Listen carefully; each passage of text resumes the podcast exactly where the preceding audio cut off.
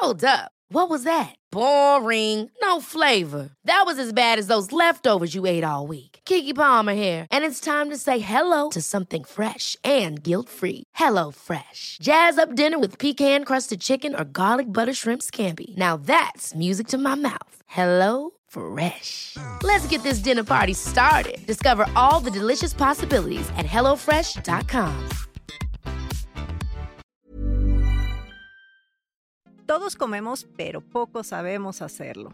Y no, no te sientas mal. El exceso de información puede confundir a cualquiera. El bien comer está diseñado para desenmarañar todas esas falsas creencias que se tienen sobre dieta correcta y estilo de vida saludable. Soy Fernanda Alvarado, maestra en nutrición comunitaria. Acompáñame en esta nueva temporada. Estás escuchando Bien Comer en el episodio de hoy vamos a platicar sobre el sexto sabor, técnicas para reconocer y aplicar los chiles secos en nuestra cocina. Y para ello me acompaña mi queridísimo Lalo Plasencia. Lalo es chef e investigador gastronómico mexicano, fundador y director general del Centro de Innovación Gastronómica y creador del sexto sabor. También formador de más de 2.000 profesionales de gastronomía. Eres un estuche de monerías, mi Lalo. Bienvenido. Muchas gracias, Fer. Encantado de estar contigo. Lalo, la verdad es que este tema de los chiles es apasionante, interesante, y pese a que es un alimento muy cercano a la cultura mexicana, de repente no le damos el valor que merece e incluso, por ejemplo, nutrimentalmente la gente desconoce todas esas cualidades que si vitamina C, antioxidantes, el poder de la capsaicina que vamos a platicar. Entonces, me, de verdad, cuando estábamos planeando los temas y me dijiste, quiero platicar del sexto sabor, me emocioné porque además, si del chile tradicional no platicamos, de los chiles secos, menos. Entonces, a ver, un poquito, Lalo, este, sobre esta diversidad de chiles que tenemos en México. Mira, Fer, para empezar, bien lo dices, lo cotidiano nos hace daño a veces. Lo, tener tan cerca y tan a la mano todo, de pronto se nos olvida que la importancia y relevancia. Tenemos una cocina de patrimonio intangible de la humanidad basado en un sistema que se denomina milpa. Hoy es creo que el sistema agrícola perfecto. Si lo recuperábamos como tal, podríamos alimentar al mundo entero seguramente y además recuperaríamos identidad. Entonces, si bien el, maíz es el eje rector en términos gastronómicos, culturales y alimenticios de los últimos 6.000 años en, en, Mesoamérica, los chiles son el eje de saborización y coloración. ¿Qué quiere decir esto? El maíz se convierte en tortilla principalmente después de haber sido nixtamalizado, pero los chiles adoptan una infinidad de formas. Entonces, formas, estilos, es como el punto donde algo puede estar diferenciado de otro, donde mi plato puede ser más o menos picante que el tuyo, más o menos rojo que el tuyo, mucho más o menos eh, ahumado que el del norte. No sé si me explico. Al final, si bien la columna vertebral es el maíz, el sabor en realidad radica en el uso de los chiles. Ahora, chiles frescos versus chiles secos, porque aquí esto es como un acto de magia. Ustedes habrán visto y seguramente si a ti te causará algún ruido, en la presentación que te mandé vienen estas como memes, casi imágenes que utilizan en conferencias magistrales, en donde hablan de que un chile seco, un chile fresco por acto de magia, de alguna magia que quién sabe de dónde sale, se convierte en un chile seco. Entonces te ponen la imagen de un chile jalapeño y una, un acto de magia, ¡pum! Una, una varita mágica que lo convierte en chile chipotle, que lo convierte. Como si esto no fuera una serie de procesos y pasos y decisiones mexicanas. Es decir, esto es una decisión que se ha ido tomando a lo largo de la historia, que nos da identidad, que nos permite de saber que a lo mejor un chipotle seco en una parte de Veracruz es distinto a otra, que un chipotle meco no es lo mismo que un chipotle fresco o chipotle temporada. En fin, eh, vamos a partir de datos muy sencillos. Hay aproximadamente 10 variedades de chiles frescos en México, aproximadamente 10 variedades de la familia Capsicum anum, que esa es la familia genética a la que corresponden la mayoría de los chiles que existen en este país. ¿vale? Sin embargo, hay un proceso muy largo, histórico, que nos da identidad, que ya hoy está patrimonializado, que los transforma por una serie de decisiones en chiles secos. ¿Qué significa esto? De 10 chiles frescos, tú puedes llegar a obtener hasta 150 variedades de chiles secos. Esto es un número que, puede, O sea, que solo... 15 veces más. Exactamente, esto es una matriz, en realidad no es una multiplicación y no son actos de magia sencillos, no, no aparecen porque sí, no crecen del árbol secos. Es decir, un chile de árbol no crece así en el árbol, en realidad no hay árboles de chile, solamente Claro. para empezar, no es, un- es una nomenclatura. Eh, Hay una decisión importante en el campo que tiene que ver con las maduraciones, sobremaduraciones, en planta, fuera de planta. Luego están los tipos de deshidratados. Te lo voy a resumir muy, muy prácticamente. Hay gente que decide cómo deshidratar un chile. Decide deshidratarlo al sol, en túneles mecánicos, en, procesos mixtos de deshidratación. Y luego hay gente que decide ahumarlos o decide directamente de fresco, madurado en planta, eh, decide ahumarlo en un horno durante tres días. Es decir, hay una infinidad de decisiones, insisto, mexicanas, que van pasando de generación en generación, que van cambiando de un poblado a otro y que se convierten en parte de la identidad de un pueblo.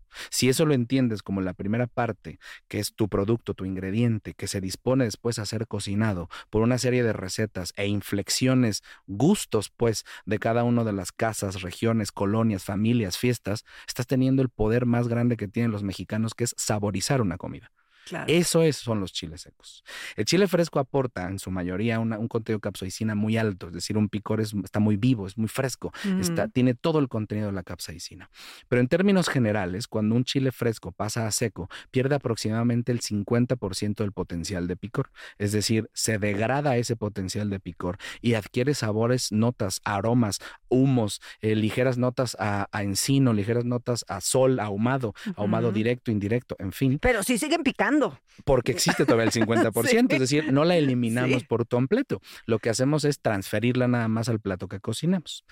Los chiles secos se convierten en una propuesta nuestra, o sea, lo tomamos como una bandera para poder decir que es justamente en los chiles secos, que son el resultado de esa serie de decisiones mexicanas a lo largo de la historia, que pueden ser eh, incluidos en la dieta, incluidos en la dieta cotidiana, es decir, no hay prácticamente casa que no consuma una salsa en algún punto, ¿no? Eh, en el que se convierten en una manera de saborizar cualquier cosa, de eh, mejorar o hacer más grande la experiencia o de cambiar definitivamente un plato con respecto al que está enfrente. No es el mismo taco que me como yo si le pongo una salsa Bueno, verde o una salsa roja. El, éxito de las taquerías Ahí está. eh, es en las salsas, perdón. Para mí es lo que importa, la tortilla y la salsa.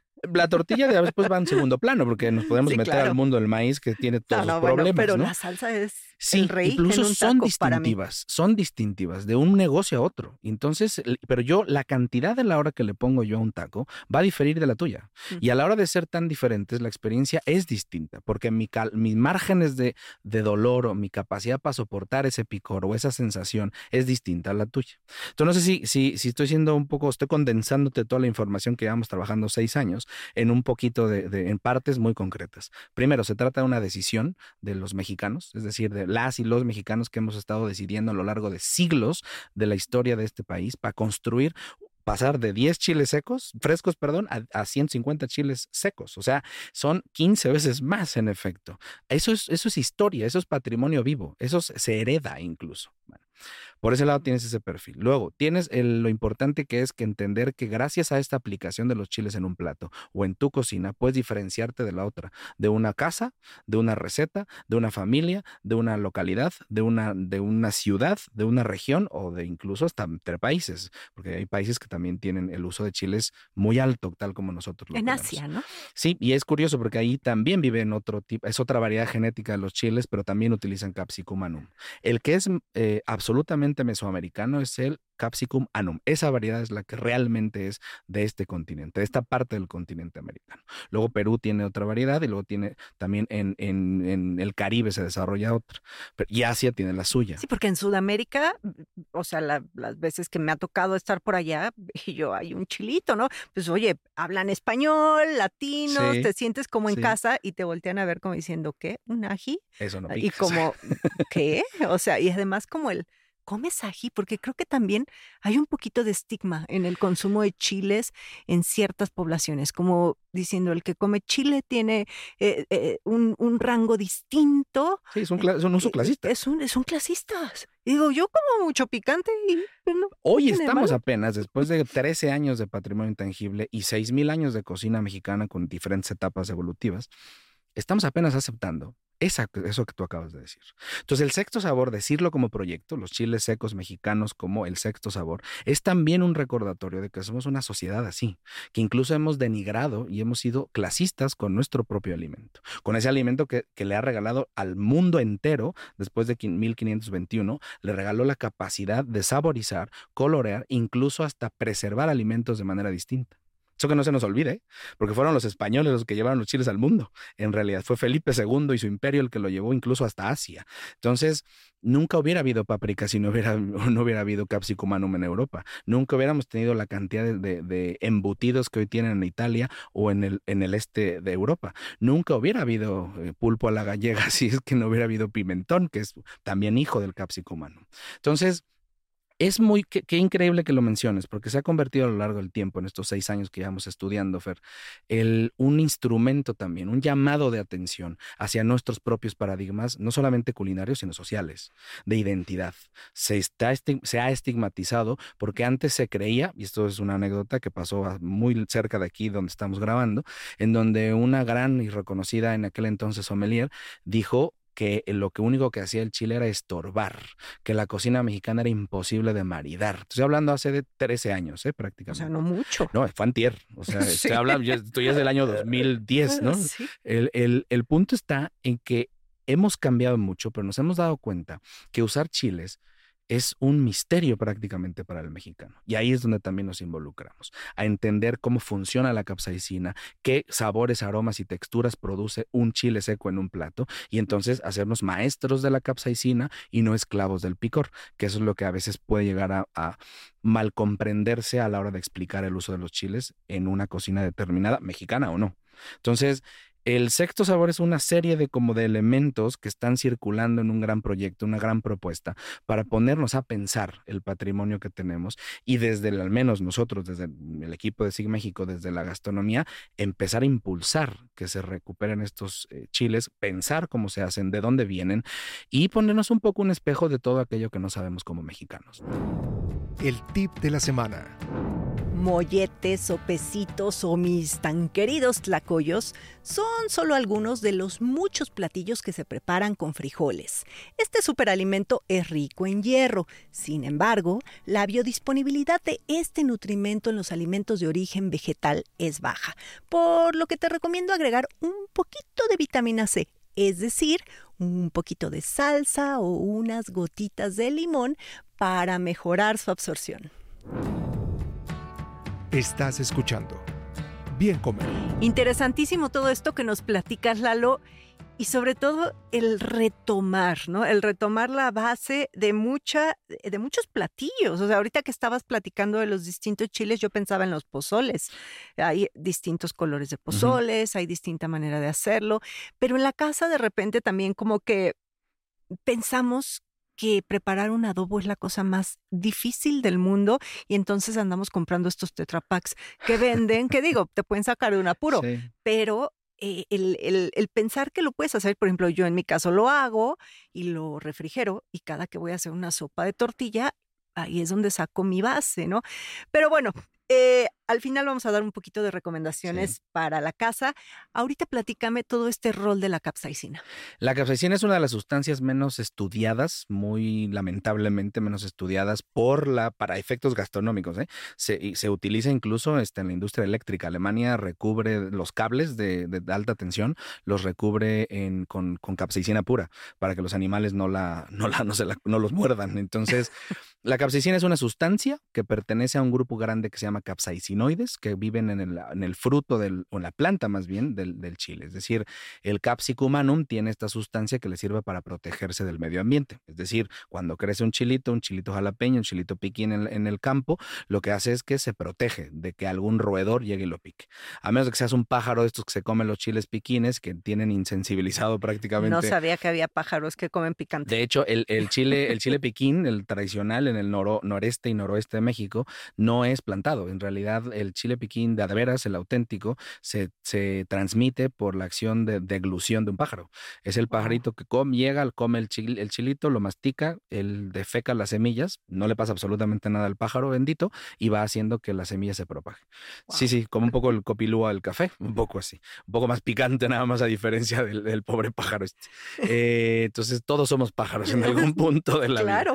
vida. Eh, la capsaicina es esta sustancia que está ahí adentro primero para proteger a, la planta, nos protege a su fruto, que es el chile. Eh, es en altas concentraciones para que ningún elemento externo llegue y lo destruya o lo consuma o lo perfore. Luego entonces, entendiendo esto, es, forma parte de un grupo, voy a poner tantito técnico para que demostremos cómo... si no te entiendo, te voy a preguntar. Sí, cómo esta, esto, no, nada, son datos que a mí me, a nosotros nos aterra mucho entender esto y saber cómo apenas lo estamos descubriendo como mexicanos. Deberíamos de haberlo sabido desde hace como 50, 60 años, pero no lo sabemos. la capsaicina pertenece a un grupo que se llama capsaicinoides, son 20 sustancias aproximadamente, es decir, es una de las 20 que tiene un chile, no es solamente una capsaicina, nada más que es la más importante, la que más presente está. El resto está en pequeñas cantidades, nada más que es tan importante saber esto porque contesta una de las preguntas más importantes del misterio de la humanidad en México. ¿Dónde está la capsaicina en el chile? ¿Dónde está el picor? ¿No? La gente afirma que está en la carne, en las semillas, en las venas, ¿no? ¿Dónde carambas queda? Porque aquí quiero quitárselo. Bueno, no se lo puedes quitar, es como si a un ser humano le quitas la sangre, pues lo matas, ¿no?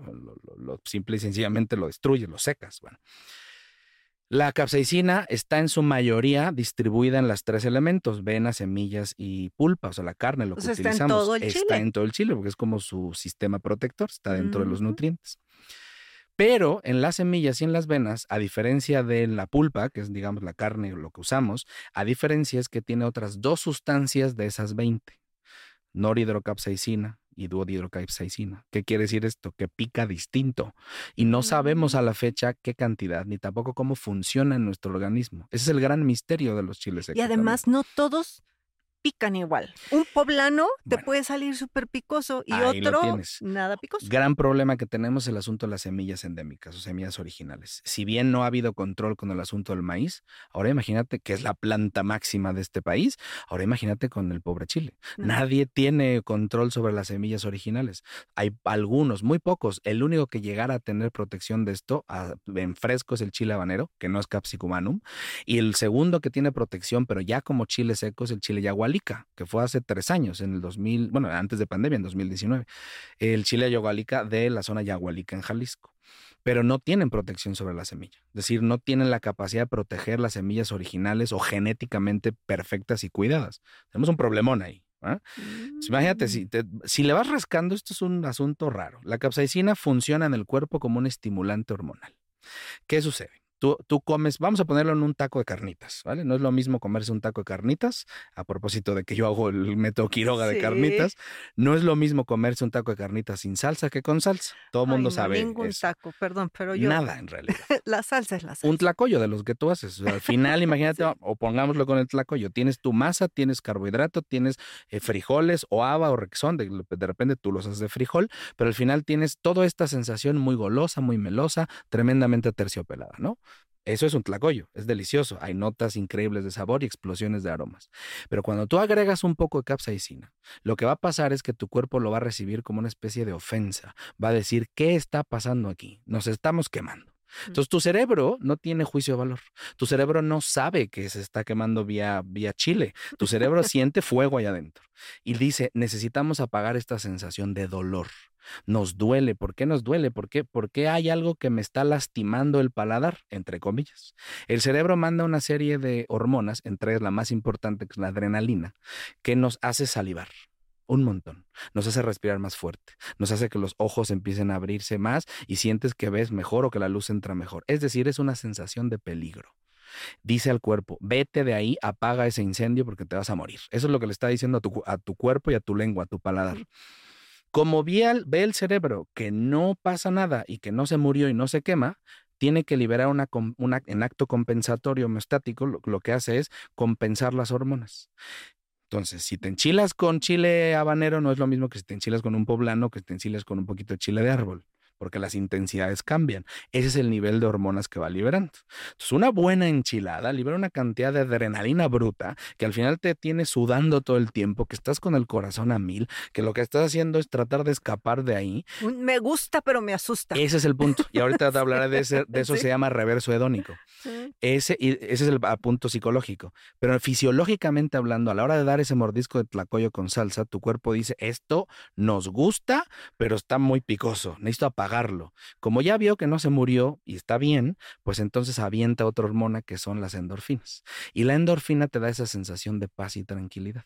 Y, y justo un tip, cuando nos enchilamos, solemos correr por agua y que el hielo y casi casi que arrastras la sal.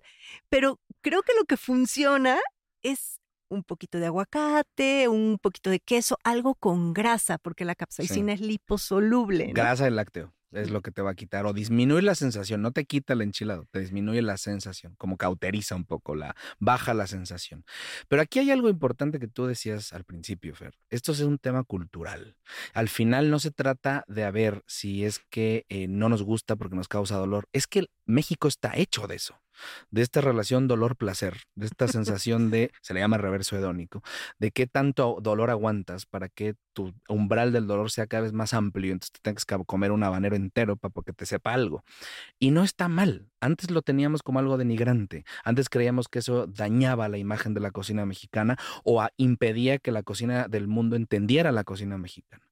Entonces, ni tanto que queme el santo, ni tanto que no lo alumbre. Si a usted le gusta comerse un habanero entero, como es mi caso, para cualquier cosa, pues no tiene un problema. Yo no le estoy pidiendo a, gente que tengo al lado que se coma la misma cantidad de capsaicina. Hay gente que no le gusta. Hay gente que no le gusta. En mi casa, mi esposo y yo amamos el picante y mi hija lo odia. Entonces procuro cocinar sin picante porque también respetas. Pero es una costumbre, aquí es algo importante. Y hay algo importantísimo en los mexicanos, los que tenemos genética mexicana. Sí tenemos disposición fisiológica para desarrollar esta percepción de la capsaicina y que nuestro umbral del olor está listo para poder recibir tal cantidad de estimulación vía capsaicina. Sí estamos listos, ¿eh? Eso es un hecho. Eso no, no, es, no es algo que estemos como pensando, no. Nuestro cuerpo está preparado para recibirlo también lo educas, ¿no? Es que es una formación. Todo aquello que te da placer es una formación. Nadie, no, yo no conozco a nadie que crezca bebiendo alcohol. O sea, que salga de la, de, que nazca y le guste el café, ¿no? No conozco a nadie a la fecha.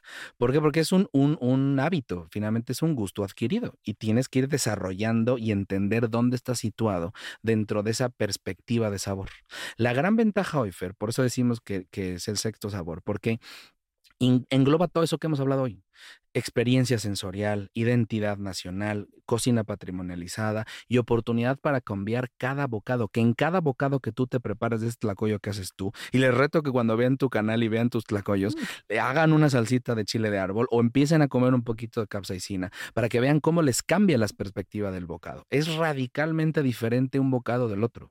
Hay que irse acostumbrando, claro, que tu hija de pronto a lo mejor no le gusta nada, a lo mejor ya va a llegar un puntito donde va a decir, ¿qué es eso, mamá? Dame ese, ese chile, dame ese dulce que tiene los, los, estos dulces tamarindo con picor, con picante.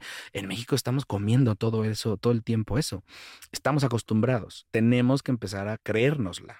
Oye, y para antes de, antes de que nos des eh, las recomendaciones en la cocina, ¿es un mito? Dime que sí, porque yo lo tengo documentado, que es cierto. Esta parte de que el chile irrita. Yo no como chile porque irrita. Y yo lo que les digo es, ¿con qué comiste el chile? ¿No? Es la combinación grasa con chile, porque por el contrario, el chile tiene muchos beneficios para la salud. Eh, todo lo que nos han dicho, olvídenlo. Todo lo que nos han dicho de que y esos comerciales que había antes de, de cierta de medicamento con bicarbonato que te que decían que bueno el sal de uvas pues lo que te que te decía que la cocina mexicana irrita no es cierto. Son mentiras viles. Evidentemente tiene que ver con la compañía no es el, no le echen la culpa al pobre chile y a la capsaicina, sino la compañía de lo que tienes. Si tienes tú medio kilo de grasa con eso, pues te va a caer irritante. Si estás comiendo 16 tacos con salsa, pues cómete tres y no veces no te cae tan mal. Si estás tomando refrescos altos en azúcar, luego tienes una dieta sedentaria, no te quejes de que después tienes colon irritado. ¿Sí me explico? O sea, sí. Eh, eh, hay que un poquito. Estamos en la misma, Lalo. Hay que quitarle un poco de, de esa eh, horrible tela que le han puesto a los chiles porque no tienen la culpa de eso. No es posible que lleva, habíamos llevado 3.000 años de consumir este producto y no había habido esos problemas. Incluso se utilizaba como cauterizante y podríamos pasar horas hablando de cómo los chiles cambian su pH cuando tú lo, te lo comes, al igual que el, ácido cítrico cambia pH dentro del sistema, dentro de tu pues sí, pero no en una gordita de chicharrón, claro. Oye, y antes de que te nos vayas, unas recomendaciones prácticas para la cocina, que es tu mero mole literal. Mira, recomendación, voy a hacer un comercial que, que, está en mi Instagram, Lalo Plasencia, tienen el curso del sexto sabor de los chiles donde les enseño a utilizar los chiles secos y preparar adobos. Es importantísimo. Es muy importante porque tú lo dijiste, es una base de sabor, una base de sabor además que nos evita estar cocinando de más, pero cocinar siempre bien, es decir, construyes tu adobo y a partir de eso eh, eh preparas y puedes tener guardaditos en tu refri, refrigerado congelado. que si el pasilla, que el guajillo, que el chipotle, pero hechos tú en tu casa, siguiendo las recomendaciones de Lalo en Instagram. Tienes muy buenos videos de recetas, consejos, de todo. Eres de mis gurús. Yo siempre les digo, yo cocino porque pues como, por, por eso tengo que cocinar, pero mi inspiración son chefs como tú. Hombre, pues, y tú, lo, no, y tú el mío. La verdad es que desde hace muchos años. Y eh, mensaje, nunca descarten tener chiles secos bien guardados en su casa. Es decir, siempre es bueno tener eh, una dotación de chile guajillo, pasillo, ancho y mulato. Esos son los como los ¿Y cómo le haces para que no acaben tus tiesos? Porque... a eso iba yo, justo botes cerrados, este, herméticos de preferencia, de esos como los que guardas el café, que son herméticos, con sello hermético, oscuros, que no estén a la luz, fuera del paquete este de plástico y, que guardados en un lugar lo suficientemente seco y fresco. No en refrigeración, porque pueden secarse, y tampoco abiertos en una bolsa o en una bolsa de plástico, porque se les puede meter bicho, puede desarrollar, eh, finalmente puede estar en contacto con el aire y con fauna nociva. Entonces, importante eso. Y apuesten, por favor, apuesten por chiles que lleguen a tener de denominación de origen. No es fácil encontrarlos hoy, pero al menos el primero que tenemos, que es el chile yagualica, que es un chile de árbol, el que se prepara la salsa picante de las tortas ahogadas, ese es un poco más caro, pero si lo pueden conseguir, háganlo. Vale muchísimo la pena y la diferencia es brutal. Derribando mitos. ¿Es cierto que los jugos son pura azúcar? Así es aunque depende de cómo los prepares. Los jugos en exprimidor o prensa en frío son considerados por la Organización Mundial de la Salud como azúcares libres, y no libres porque sean de libre consumo, sino porque están libres de fibra u otros componentes que retardan la elevación de la glucosa en sangre. En cambio, un juguito preparado en la licuadora y sin colar es una alternativa saludable para incluir más verduras, fibra y antioxidantes en nuestra dieta diaria.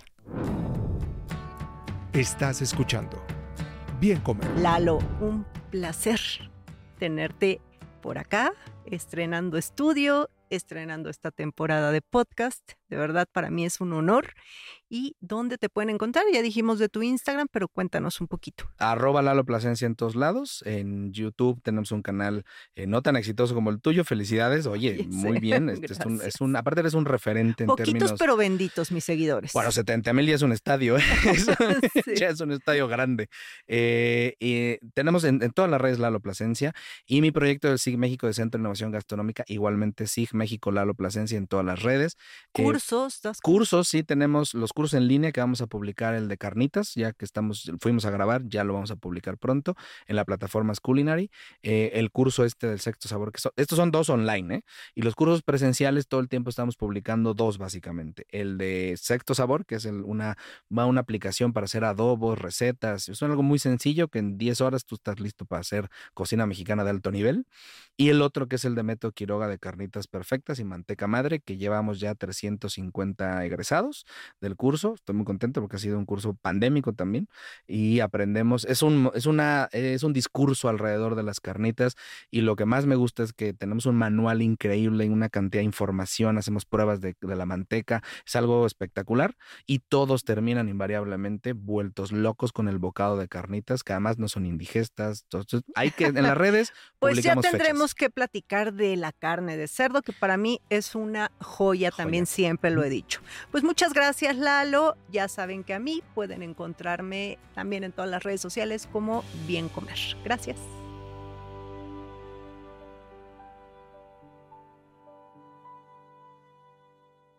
Las opiniones expresadas en este programa no pretenden sustituir en ningún caso la asesoría personalizada de un profesional. Tanto la conductora como Exile Content quedan exentos de responsabilidad por la manera en que se utilice la información aquí proporcionada. Todas las opiniones son a título personal. Ever catch yourself eating the same flavorless dinner three days in a row? Dreaming of something better? Well, HelloFresh is your guilt-free dream come true, baby. It's me, Kiki Palmer. Let's wake up those taste buds with hot, juicy pecan-crusted chicken or garlic butter shrimp scampi. Mm. Hello Fresh. Stop dreaming of all the delicious possibilities and dig in at HelloFresh.com. Let's get this dinner party started.